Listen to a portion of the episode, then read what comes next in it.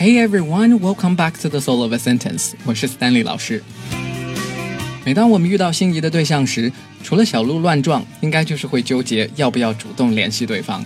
这时候闺蜜团就出现了，不管男闺蜜还是女闺蜜，她们都会告诉你：“Let him call you. It's only been two days. Play it cool.” 等着他给你打电话，这才两天呢，急什么？The slang we're going to talk about today is to play it cool.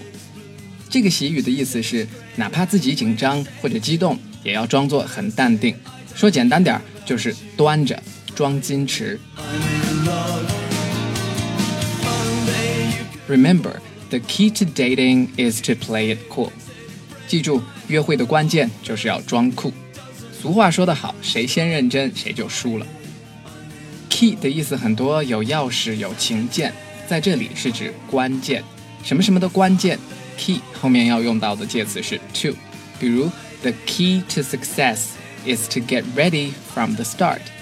成功的关键是从一开始就要做好充分的准备。Remember, the key to dating is to play it cool.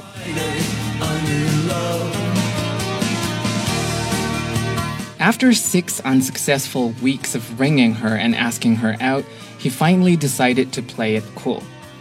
六个星期以来，他给她打电话约她出去都没有成功，他最终决定消停一下。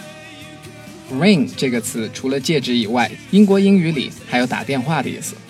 To ring someone 就是 to call someone，意思是给某人打电话。如果有英国人对你说 "I'll ring you tonight"，或者是 "I'll give you a ring tonight"，你最好别太激动。他的意思不是今晚要给你一个戒指，而是说晚点给你打电话。To ask somebody out 是约某人出来见面，也就是主动约见的意思。After six unsuccessful weeks of ringing her and asking her out，六个星期不断给她打电话约她，都 unsuccessful 都没成功。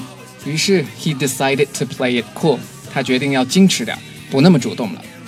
To decide to do something，决定做某事。After six unsuccessful weeks of ringing her and asking her out, he finally decided to play it cool. You should play it cool if you wish to make any progress in the negotiation. 如果你想在谈判中取得成功，我建议你端着一点，哪怕你紧张，也要表现得镇定。